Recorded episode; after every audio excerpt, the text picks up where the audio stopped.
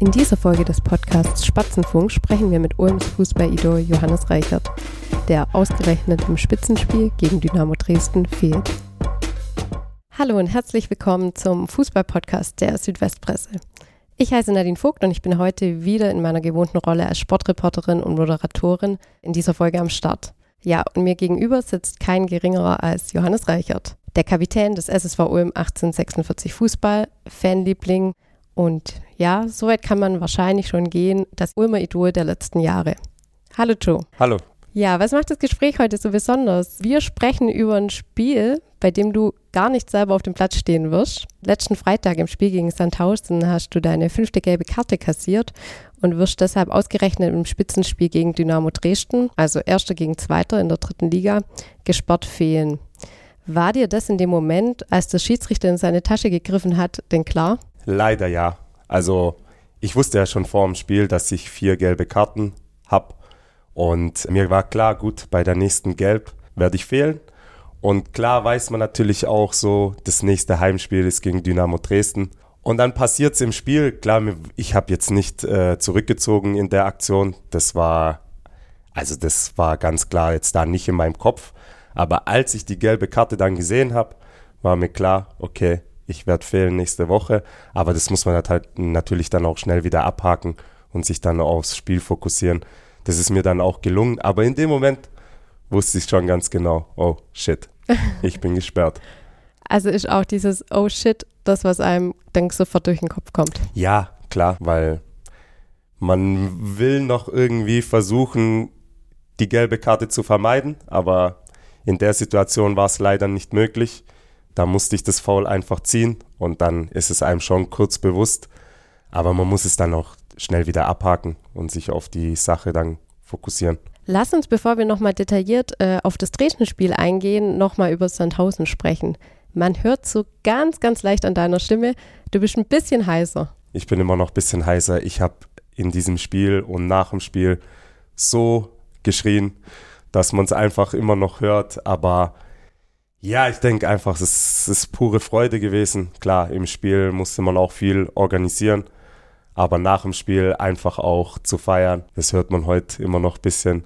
Und trotzdem hat sich alles gelohnt. Dann nehme ich einfach auch eine heisere Stimme in Kauf, wenn man dann am Ende die drei Punkte mit nach Ulm genommen hat. Hm. Vielleicht noch als Hinweis für unsere Hörerinnen und Hörer, wir nehmen diese Folge jetzt vier Tage später auf. Mhm. Also ja. man kann sich vorstellen, wie sich die Stimme vielleicht am Samstagvormittag angehört hat. Ja, die war eigentlich so komplett weg. Aber mittlerweile geht es ja wieder. Ich fasse nochmal kurz zusammen. Das war das zehnte Drittligaspiel von euch. Ein 2 zu 1 Sieg in Sandhausen. War euer sechster Sieg insgesamt. Und mit 20 Punkten steht ihr jetzt auf Rang 2. Und ja, ausgerechnet gegen den nächsten Zweitliga-Absteiger nach Bielefeld habt ihr einen, ähm, in dem Fall einen Last-Minute-Sieg geholt. Dabei hat aber das Spiel denkbar schlecht für dich angefangen. Ich spiele auf eine Szene, beziehungsweise auf zwei an. Einmal hast du gleich am Anfang einen Tunnel bekommen. Kannst du dich dran erinnern? Nee. Ah, doch, wo ich so rausschieben wollte und er spielt durch meine Füße durch. Wo dann auch die erste Torschuss, glaube ich, entsteht. Genau. Genau, genau. Aber gut, ja äh, musste so den Pass spielen, weil alles andere habe ich so dann mit meinem Körper abgedeckt, dass ihm nur noch der Tunnel übrig blieb und es hat er dann auch gespielt, der Spieler von Sandhausen. Ja, haben die echt gut gemacht, ja. Und die zweite Szene, die dann relativ schnell auch folgte, war, ja, würde ich dich gern fragen, war mhm. das ein Rückpass, der zum 0 zu 1 Gegentor geführt hat oder war das? Ja, das war ein bisschen, ja, ich hatte eigentlich in der Situation alles im Griff. Ich habe meinem Gegenspieler einen leichten Rempler bekommen und ja, wollte dann eigentlich den Ball annehmen und schon auch Richtung Torwart spielen. Ich habe dann leider nur kurzen Moment gedacht, dass äh, mein Nebenmann, der Lamar, die Aufgabe übernimmt und das war halt nicht so. Das habe ich falsch eingeschätzt und dann ist mir der Pass dann so, ja, ist halt einfach zu kurz geraten und der Spieler von Sandhausen, das war natürlich eine Einladung für ihn, konnte dann somit allein auf äh, Ortag zulaufen und hat den dann auch eiskalt verwandelt. Ja, man muss schon sagen, das war ein Fehler, das habe ich auch sofort eingesehen, sofort auf mich genommen, aber sowas passiert. Und ich denke trotzdem, dass wir das einfach auch dann als Mannschaft überragend weggesteckt haben. Du sagst, so ein Fehler passiert, trotzdem passiert es euch ich sag mal, nicht sehr oft. In Ingolstadt gab es äh, zwei, drei Situationen, äh, wo auch die Defensive ein bisschen gewackelt hat, aber ansonsten steht ihr ja eigentlich sehr, sehr stabil. Ist ja auch so eure große, große Stärke. Nimm uns doch mal mit auf den Platz. Wie ist es denn, wenn einem dann so ein Fehler passiert? Wie richtet man sich da dann wieder auf? Spielen da auch die Mitspieler oder der Trainer eine Rolle? Ich nehme euch da mal mit. Für uns ist das Spiel natürlich denkbar gut losgegangen. Wir haben, also unser Gegner hat schnell eine rote Karte bekommen, sind dann in Überzahl und trotzdem haben wir es eigentlich dann nicht richtig hinbekommen. Sie hatten dann schon eigentlich die besseren Torchancen als wir. Und dann passiert natürlich so ein Fehler. Ich muss euch sagen, so, wir haben eigentlich eine echt positive Fehlerkultur bei uns in der Mannschaft. Das bedeutet, dass jeder Fehler machen darf, weil wir wissen einfach, das passiert, das gehört zum Spiel dazu. Und wenn sowas passiert, dann haben wir uns das ganz klar auf die Fahne geschrieben, dass wir das gegenseitig uns wieder ausbügeln. Also bei uns in der Mannschaft, da läuft es nicht so, dass wir jetzt sagen so, hey, was machst du da? Oder dass wir noch einen so runter machen wegen dem Fehler, sondern ganz im Gegenteil, das pusht uns einfach sogar noch mehr zu sagen, komm, wir müssen es jetzt wieder zusammen ausbügeln. Und ich denke, das haben wir einfach am Freitag auch eindrucksvoll bewiesen, dass wir ein richtiges Team sind. Am Freitag ist jetzt mir ein Fehler unterlaufen, das passiert mir nicht oft, aber nichtsdestotrotz passiert es halt mal. Und dann, ja, habe ich direkt auch gedacht, so, hey, komm, egal, wir schaffen das. Ich habe das eigentlich relativ schnell abhaken können. Ich habe jetzt auch schon ein bisschen Erfahrung und das ist mir auch schon öfters passiert. Und da bringt es auch nichts, jetzt den Kopf in den Sand zu stecken. Es war noch relativ am Anfang vom Spiel, wir sind in Überzahl. Ich habe das auch bei, sofort bei meinen Nebenleuten gesehen. Es war gar kein Problem ich habe sofort gemerkt, so hey, wir sind bereit, das für dich auszubügeln. Und das haben wir auch gelebt. Also ich denke, wenn man das Spiel 90 Minuten gesehen hat, da war eine Mannschaft, die wirklich alles dafür investiert hat, diesen Rückstand dann auch noch zu drehen. Und was uns dann auch am Ende Gott sei Dank noch gelungen ist. Und für mich persönlich ist natürlich dann auch besser, wenn sowas passiert, dass man dann trotzdem das Spiel dann gewinnt, beziehungsweise dass der Fehler dann nicht so ins Gewicht fällt, dass man sagt, hey, wir haben wegen dem jetzt nicht den Sieg geholt oder das Spiel verloren. Und deswegen war ich natürlich an dem Tag umso glücklicher noch, ja. Mhm.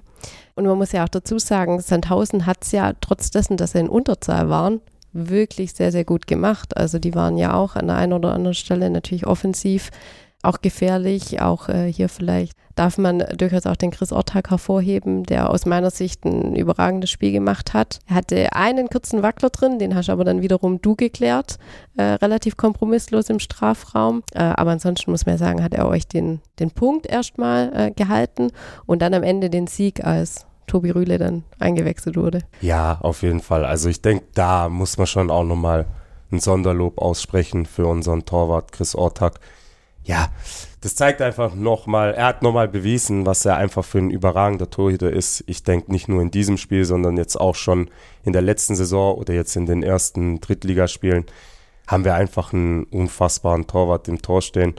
Und was er da am Freitag auch wieder rausgefischt hat, das wirklich, das ist schon schon ganz hohes Regal und deswegen, wir sind so unglaublich froh, dass wir so einen Torwart haben und auch ich jetzt speziell oder wir als Verteidiger, wir, das gibt uns natürlich auch nochmal so eine Riesensicherheit, wenn man weiß, hey, wenn mal was aufs Tor kommt, haben wir noch einen Ortag drinstehen, der dann auch mal unhaltbare Bälle hält und das ist natürlich schon außergewöhnlich, ja. Hm. Und das auch mit so einer finde ich, beeindruckenden Ruhe und Gelassenheit. Ja, auf jeden Fall. Das zeichnet ihn auch aus, dass er sehr ruhig ist, konzentriert und trotzdem in den entscheidenden Momenten sehr präsent ist. Mhm. Ein anderer wichtiger Teil für dich oder Mitspieler ist ja, würde ich sagen, dein Nebenmann, der jetzt seit insgesamt vier Jahren Thomas Geier ist. Der kam 2019 zurück nach Ulm, kommt ja gebürtig äh, aus Ehingen, war dann viel in der dritten Liga unterwegs, ja auch einer der Rekordspieler der dritten Liga und ist dann auch zurückgewechselt zu seinem Jugendverein. Was würdest du denn sagen? Was macht euch denn so besonders, dass das mit euch beiden so gut funktioniert? Boah, also die Geschichte mit äh, Thomas Geier und mir, die fängt eigentlich schon ganz, ganz früh an. Ich denke, ich habe ja in der Bambini beim SSV Ulm angefangen und der Tommy Geier, der kam, glaube ich, Anfang D-Jugend oder in der F-Jugend. Also Das heißt, wir kennen uns wirklich von Kindesbeinen an. Also das heißt, man ist damals so Bambini, fängt man so vier, fünf. Genau, ich habe mit fünf angefangen und er kam dann, glaube ich, zwei Jahre später. Ja. Und ja, wie gesagt, wir kennen uns von Kindesbeinen an. Wir sind sozusagen zusammen aufgewachsen in diesem Verein. Und er ist dann mit 16 oder 17 zum VfB gewechselt. Und trotzdem, wir haben eigentlich so die ganze Kindheit, die ganze Jugend zusammengespielt. Später dann, auch wo er noch beim VfB dann gespielt hat, haben wir in der Auswahl zusammengespielt. Wir verstehen uns einfach blind. Also es gibt wirklich keinen Spieler, den ich so anschauen kann und er schaut mich an. Ohne dass wir miteinander reden, wissen wir, was wir denken. Ich denke, das sieht man auch, dass wir uns einfach da blind verstehen auf dem Platz und uns gegenseitig da auch immer absichern und das harmoniert einfach, weil ich einfach denke, weil wir uns einfach schon so lange kennen. Die Beziehung ist jetzt nicht nur so als Spieler zwischen uns sehr eng, sondern auch privat. Wie gesagt, wenn man so als Kind schon zusammenspielt und dann so miteinander aufwächst und dann haben wir uns auch nie aus den Augen verloren. Wir hatten immer Kontakt. Ja, jetzt spielen wir wieder zusammen hier bei unserem Heimatverein. Das ist natürlich schon für uns beide was ganz Besonderes. Und wir wissen natürlich auch, dass wir uns einfach so gut verstehen. Das gibt uns natürlich auch eine Sicherheit und ich denke auch einen riesen Vorteil auf dem Platz. Mhm. Vielleicht noch ein Edit an dieser Stelle. Thomas Geier hat die Chance, ich habe es gerade angesprochen, er ist einer der Rekordspieler der dritten Liga, weil er eben auch mit dem VVA hauptsächlich in der dritten Liga gespielt hat. Die Chance auch auf den ersten Platz zu rücken und Robert Müller zu verdrängen. Dafür müsste er allerdings mindestens noch eine weitere Saison dritte Liga spielen. Das heißt, wenn ihr den Klassenerhalt schafft, dann äh, wäre das vielleicht so ein persönliches Ziel für ihn. Ja, ich denke auf jeden Fall. Also ich denke, für ihn ist es sicherlich ein Ziel. Aber ich denke auch für uns alle, weil wir das ihm einfach so gönnen würden. Und er hat es einfach auch verdient. Und er zeigt jedes Spiel aufs Neue, dass er einfach, ja, für ein, für ein großartiger Spieler ist. Und ich würde es ihm wirklich von ganzem Herzen wünschen, dass er diesen Rekord einstellen kann, weil es bedeuten würde, dass wir die Klasse halten und es auch bedeuten würde, dass er noch weiterhin beim SSV Ulm spielen würde und dann auch mit mir zusammenspielen würde und das wird mir natürlich sehr viel bedeuten, ja. Und das, obwohl ihr beide schon Ü30 seid. Genau. Keine Altersdiskriminierung, aber, Nein, aber darf man an der ja Stelle so, sagen. Darf man sagen, trotzdem sind wir beide noch topfit und noch beide sehr willig, noch viel für unseren Verein zu, zu leisten und mit ihm zusammen was zu erreichen. Bevor wir an der Stelle vielleicht einen kleinen Cut machen, mhm. Sag uns doch noch kurz, ihr hattet die letzten Tage frei und habt heute immer noch frei oder steht heute mhm. wieder Training an? Wir haben jetzt echt länger frei bekommen. Ich denke, das war einfach auch mal ganz wichtig, so nach zehn Spieltagen mal einen kleinen Cut zu machen. Vor allem hat sich auch ergeben, weil wir jetzt Freitag gespielt haben und das nächste Spiel ist erst wieder am Sonntag und wir jetzt auch wirklich eine harte englische Woche hinter uns hatten mit drei Spielen in sechs Tagen. Und da hat sich einfach mal ergeben, ein paar Tage frei zu machen. Und ich denke, das hat jedem von uns auch mal gut getan. War jetzt aber so ein, ein, normaler Vorgang oder kann man sagen, durch das, dass es bei euch gerade auch so gut läuft, kam vielleicht noch ein zusätzlicher freier Tag hinzu? Ja, es kam, man kann so sagen, dass ein zusätzlicher freier Tag noch dazu kam. Aber es war wirklich schon länger so geplant, dass wir jetzt nach dieser englischen Woche ein bisschen länger frei haben, um einfach auch mal, ja, das alles sacken lassen zu können, um sich wieder auszuruhen und dann voll fokussiert wieder an die nächsten Aufgaben rangehen zu können. Was machst du denn an so freien Tagen?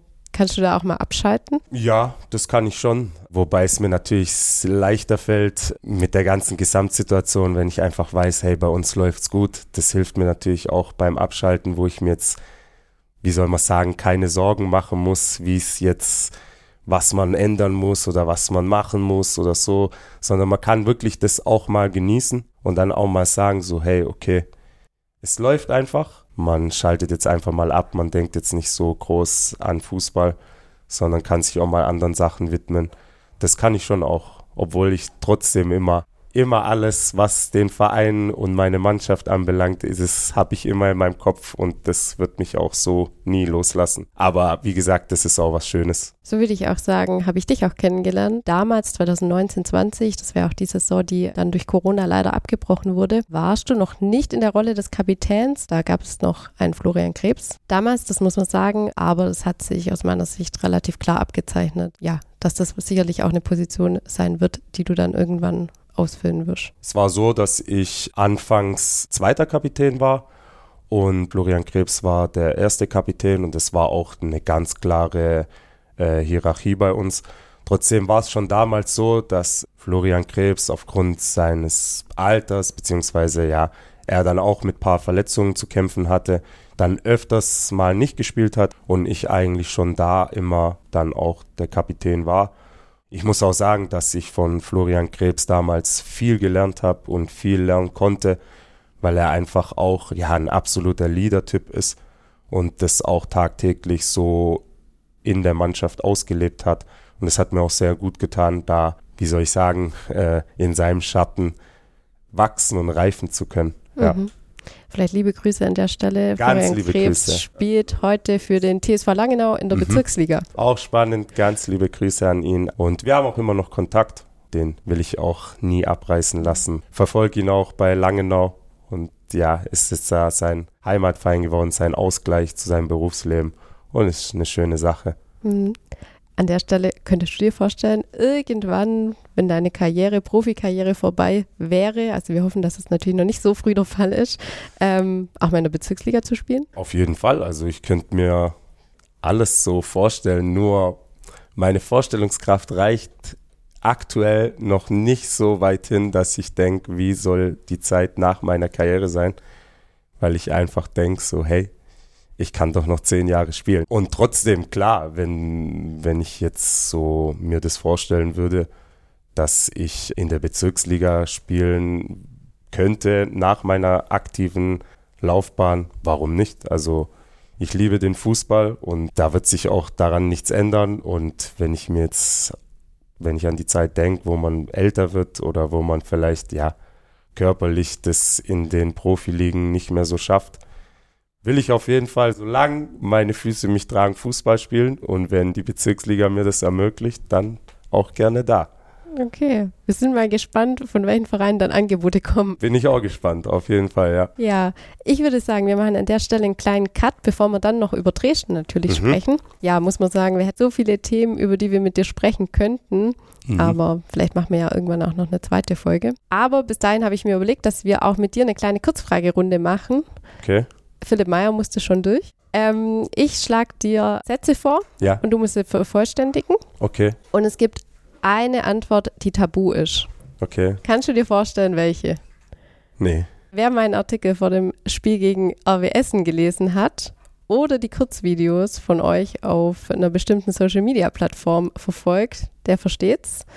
Liebe Grüße an der Stelle an Winko Schapina. Okay, okay, okay. Alles klar. Winko Schapina ist tabu. Ich kläre es natürlich auch noch kurz für unsere Hörerinnen und Hörer auf. Ähm, das ist, glaube ich, eine deiner Lieblingsantworten ja. auf bestimmte Fragen. Ja, das ist die Antwort auf alle Fragen der Fragen. Wer ist der beste Spieler? Winko Schapina. Wer ist der beste Freund? Winko Schapina. Wer ist die bekannteste Person in deinem Handy? Winko Schapina. Ja. Genau, deswegen heute Tabu. Heute Tabu, alles klar. Aber es fängt ganz einfach an. Dein Lieblingsort in Ulm? Donaustadion. Als Kind war ich Fan von? SSV Ulm. Nicht SSV Ulm? Hamburger Sportverein. Okay. leider, leider, leider, leider. Hat mir sehr viel Nerven gekostet. Zusammen auch mit Ulm. Also meine Vereine, ja, die hatten in der Vergangenheit nicht so viel Erfolg. Aber ich denke, es wird sich ändern. Mit meinem absoluten Herzensverein sind wir auf einem guten Weg. Das ist der SSV Ulm, ja. Und Hamburger SV verfolgst du aber weiterhin? Ja, verfolge ich weiterhin nebenher. Hatte nie so viel jetzt Liebe dafür übrig als für den SSV Ulm.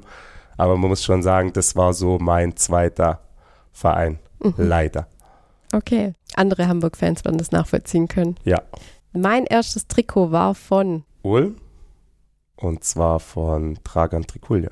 Cool.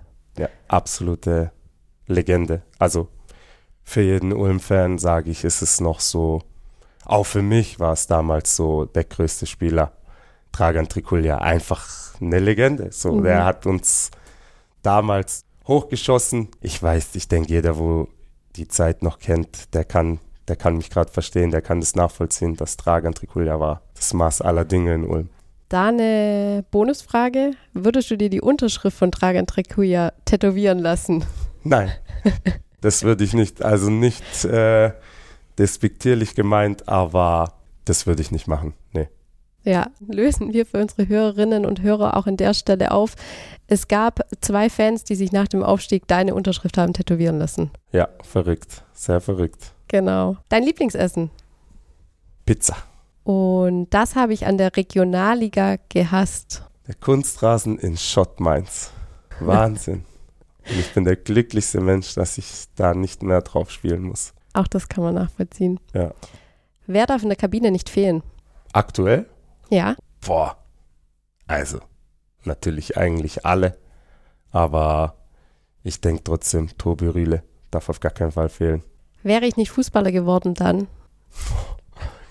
Ja, also ich wollte eigentlich als Kind Zahnarzt werden und in meiner Jugendzeit Bauarbeiter. Okay, komplett äh, Gegenteil. Komplettes Gegenteil. Ich denke so, es hat dann auch Pubertät, bisschen rebellieren und ich wollte Bauarbeiter werden. Ich wollte einfach arbeiten und Geld verdienen und das war so, ja, das wollte ich machen, mhm. obwohl ich auf dem Gymnasium war und äh, trotzdem hat sich das dann auch wieder, oder ich muss sagen, zum Glück hat sich das dann auch wieder verändert, die Sichtweise weil ich sage so, ich habe mein Abitur dann gemacht und habe dann auch noch studiert und habe dann in der Zeit gesagt, okay, ich fokussiere mich auf Fußball und mein Studium und trotzdem, ja, wollte ich Bauarbeiter werden.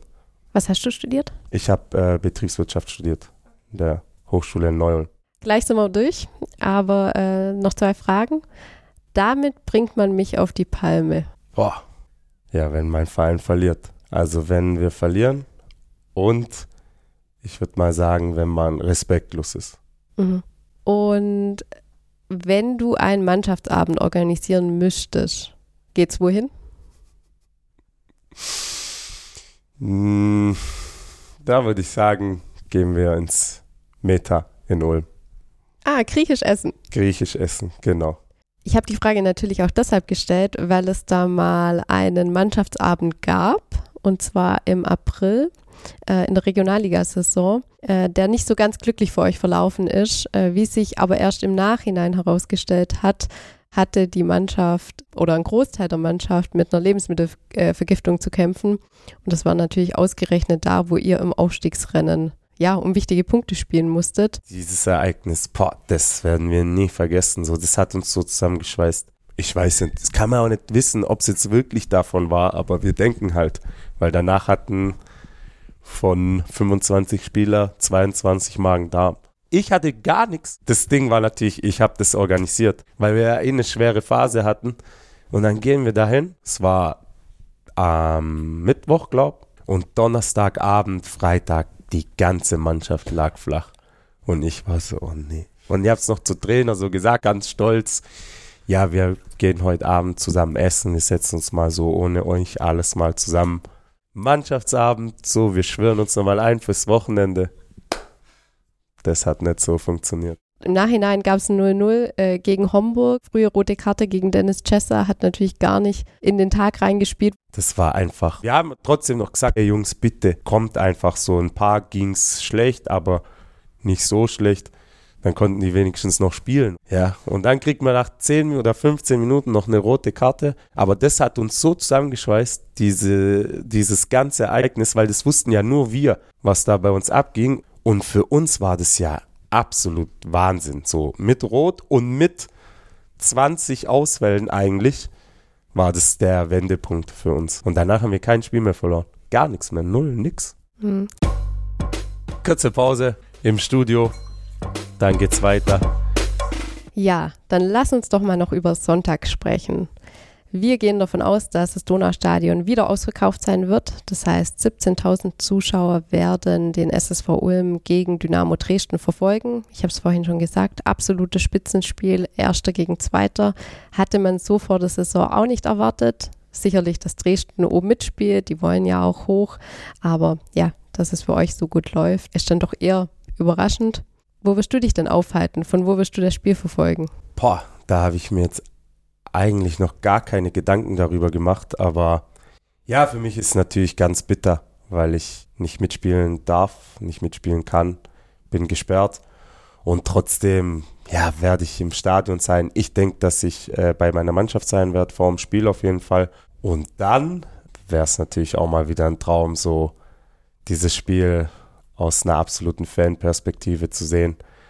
Und ich muss mal schauen, ob das möglich wäre, dass ich vielleicht in D-Block kann, um das Spiel von dort aus anzuschauen mit unseren Fans. Aber ja, das muss ich noch schauen. Habe ich jetzt noch nicht äh, definitiv entschieden. Ich glaube, beim letzten Spiel, das du gespart gefehlt hast, gelb-rote Karte gegen den VVA, war letztes Jahr. Und dann hast du im Flutlichtspiel gegen die TSG Balingen gefehlt. Ich meine, du hast es damals von der Haupttribüne verfolgt. Ja, ja, ich ich weiß nicht, so, da habe ich mich richtig verloren gefühlt, keine Ahnung. Ich mhm. wusste nicht richtig, wo ich hin soll, was ich machen soll. Und damals war ich auch äh, nah bei meiner Mannschaft, noch sogar in der Halbzeit mit dabei. Und ja, war dann so zumindest am Ende des Spiels auf der Haupttribüne. Aber ja, es hat sich natürlich jetzt geändert. Jetzt ist unser Stadion voll und ich bin so voller Emotionen und ich freue mich so unfassbar, was wir wieder als Verein geschafft haben und was wir da wieder für Spiele im Donaustadion erleben. Und äh, für mich ist natürlich ein 9 Plus Ultra, wenn ich da auf dem Platz stehen kann. Aber wenn ich jetzt nicht auf dem Platz stehen kann, dann wäre natürlich für mich das Ultra, das einfach als ganz normaler Fan zu erleben, weil ich bin wirklich Fan von diesem Verein. Und ja, es wäre wahrscheinlich schon so mein Traum auch, dass ich es im D-Block anschauen kann, wie das möglich ist, ob es möglich ist das wird man sehen, aber das wünsche ich mir wirklich so mal wieder. Das einfach ganz normal mit meinen Freunden, mit den Fans, das einfach dieses große Erlebnis, Ereignis, ja, so emotional teilen zu können, weil wir es einfach so lange Jahre nicht hatten, aber, aber uns auch so lange Zeit das herbeigesehnt haben. Deshalb, ja, wäre es schon ein absoluter Wunsch von mir, das so wirklich ganz fannah miterleben zu können. Wir sind mal gespannt, ob sich der äh, dann auch erfüllt. Da noch die Rückfrage, trägst du dann Trikot oder Schal oder gehst du zivil? Ich, ich sag ehrlich, ich habe mir da jetzt noch nicht so viel Gedanken gemacht, weil man natürlich auch nie weiß, was der Verein noch für Aufgaben für einen vorhat, sei es irgendwelche Interviews oder Pressetermine. Und ich denke auf jeden Fall, dass ich vor dem Spiel bei meiner Mannschaft sein werde und auch da die Kabinenansprache halten werde, wie bei jedem Spiel. Danach wird man sehen. So, dann wenn ich in den Fanblock gehe, dann natürlich ganz normal so. Und einfach ich, Mensch, Joe Reichert, wieder da, wo er herkommt, aus dem D-Block und das so ausleben, so wie ich es gerade in dem Moment fühle und denke. Ähm, du hast gerade die Kabinenansprache schon angesprochen. Da würde ich gerne noch mal kurz äh, drauf zurückkommen. Was gibst du denn deinen Mitspielern vor so einem Spiel mit? Boah, das ist, kann ich eigentlich gar nicht so pauschal sagen. So, da bin ich eigentlich auch immer sehr authentisch und äh, bereite mich da auch gar nicht drauf vor, sondern lasst es so einfach auf mich zukommen und sag dann einfach, was ich in dem Moment in mir drin fühle. Und ich denke so, das ist eigentlich auch so das Beste, beziehungsweise kommt es bei meinen Mitspielern auch so am besten an, wenn das einfach was Ehrliches, Authentisches ist und äh, ich muss sagen, mir fällt das nicht schwer, weil ich das einfach in den Momenten vor dem Spiel zusammen mit meiner Mannschaft einfach auch so fühle, dass wir jetzt da rausgehen und einfach zusammenstehen und wirklich so alles, was wir haben, auf den Platz lassen als Mannschaft und dann alles dafür geben, die drei Punkte zu holen, egal wo. Und ich glaube, ja, damit fahre ich einfach am besten, dass ich so bin, wie ich bin in dem Moment und äh, meine Jungs da einfach so heiß macht, wie ich es in dem Moment einfach dann auch spüre und fühle. Joe, jetzt mal Hand aufs Herz. Wie oft wirst du denn auf Elversberg 2.0 angesprochen und äh, den Durchmarsch, den ganz viele sehen wollen, aus der dritten in die zweite Liga? Wirklich Hand aufs Herz? Ja.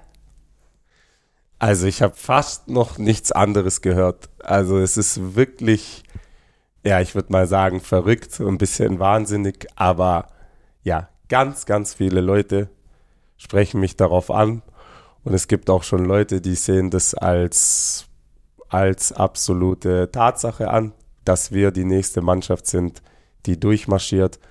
Ja, man muss schon sagen, dass ich das schon wahrnehme, dass sich viele Menschen wohl erträumen, dass wir es Elversberg nachmachen und den Durchmarsch machen.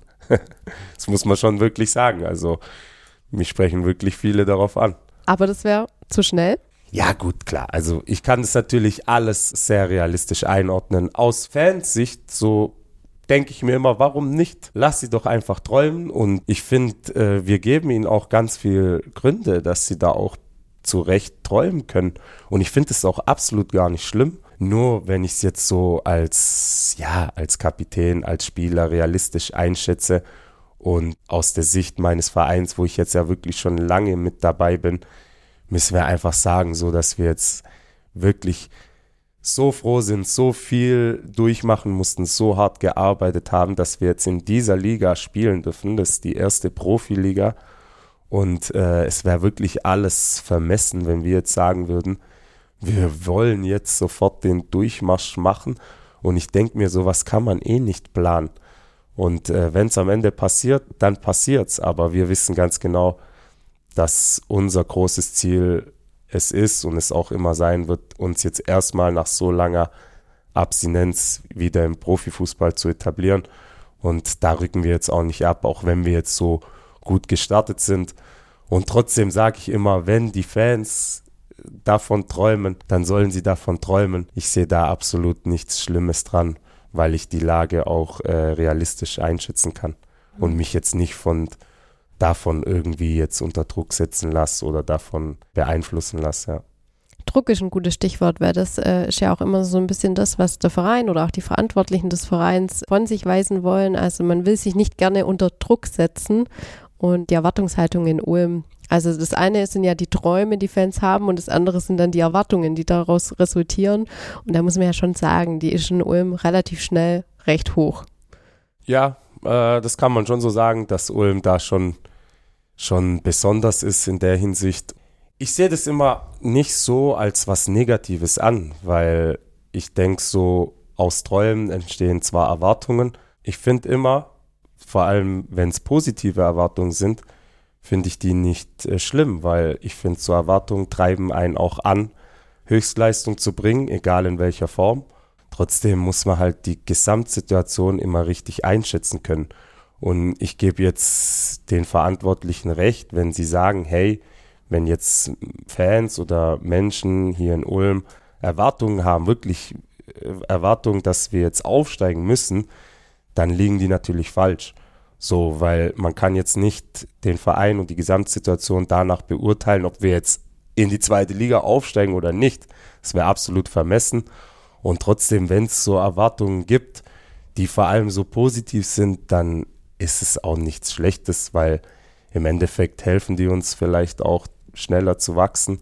Aber wichtig ist natürlich, dass man das äh, realistisch einordnen kann. Die Frage, die dabei dann auch immer mal wieder gestellt wird, ist natürlich die Stadionfrage. Großes Thema, das Donaustadion, das ja auch noch als Leichtathletikstätte genutzt wird.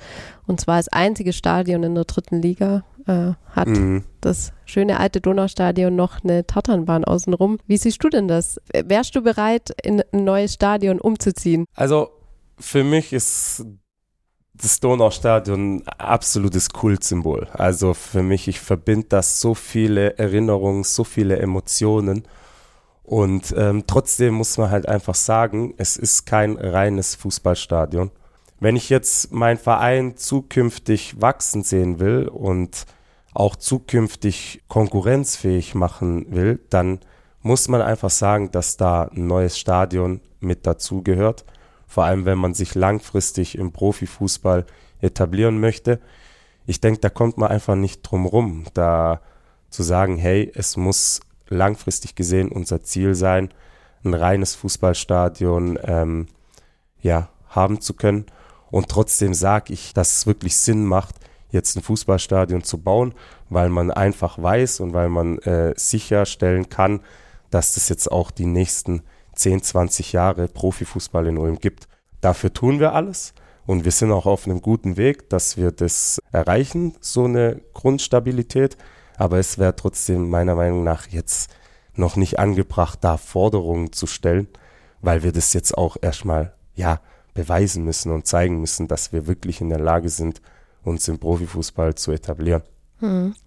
Und dafür geht es erstmal im Donaustadion weiter. Genau, und dafür geht es erstmal im Donaustadion weiter. Und man sieht ja auch, dass dieses Stadion absolut in der Lage ist, äh, dass man da Profifußball austragen kann. Und das ist einfach auch atmosphärisch. Ja, es ist zwar anders als in einem reinen Fußballstadion und trotzdem macht es uns auch aus. So, das ist unser Wohnzimmer. Und wenn man auch sieht, so wie wenig Heimspiele wir in den letzten Jahren verloren haben, das ist einfach ein Faktor. Und ich denke so, Tatanbahn hin oder her, ähm, das ist unsere Heimstätte, das ist ein Kultsymbol und äh, man kann da Profifußball spielen und es kann auch Stimmung aufkommen.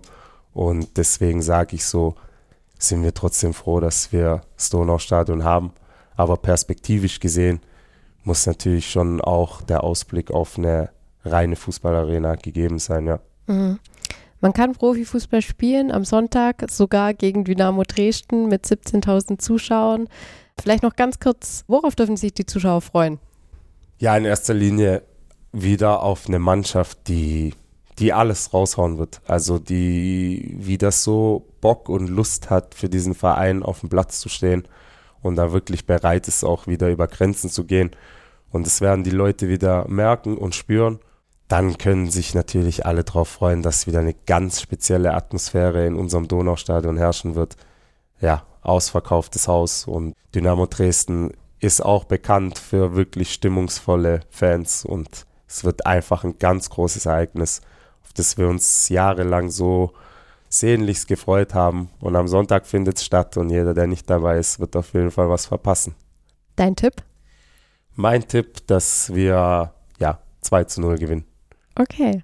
Ja, wir sind am Ende unserer Podcast-Folge angelangt und ich sage vielen Dank an dich, Joe, dass du dir die Zeit genommen hast, heute an deinem freien Tag hier bei Spatzenfunk zu Gast zu sein. Sehr gerne. Sehr gerne. Danke auch. Wir sehen uns am Sonntag. Bis Sonntag, auf jeden Fall. Das war's. Wir hoffen, euch hat die heutige Folge unseres Podcasts zum SSV Ulm 1846 Fußball gefallen. Wenn ihr Feedback oder Wünsche habt, könnt ihr uns gerne eine Mail schreiben an podcast.swp.de. Außerdem freuen wir uns natürlich, wenn ihr uns bewertet. Das geht zum Beispiel bei Spotify und Apple Podcasts. Wenn ihr keine Nachrichten über die Spatzen und die Saison in der dritten Liga verpassen wollt, dann klickt auf swp.de slash ssvulm. Dort könnt ihr auch unseren wöchentlich erscheinenden Newsletter 1846 abonnieren. Und wenn ihr noch mehr Podcasts hören wollt, dann kann ich euch auch unseren True Crime Podcast Akte Südwest empfehlen. Vielen Dank fürs Zuhören und bis zum nächsten Mal.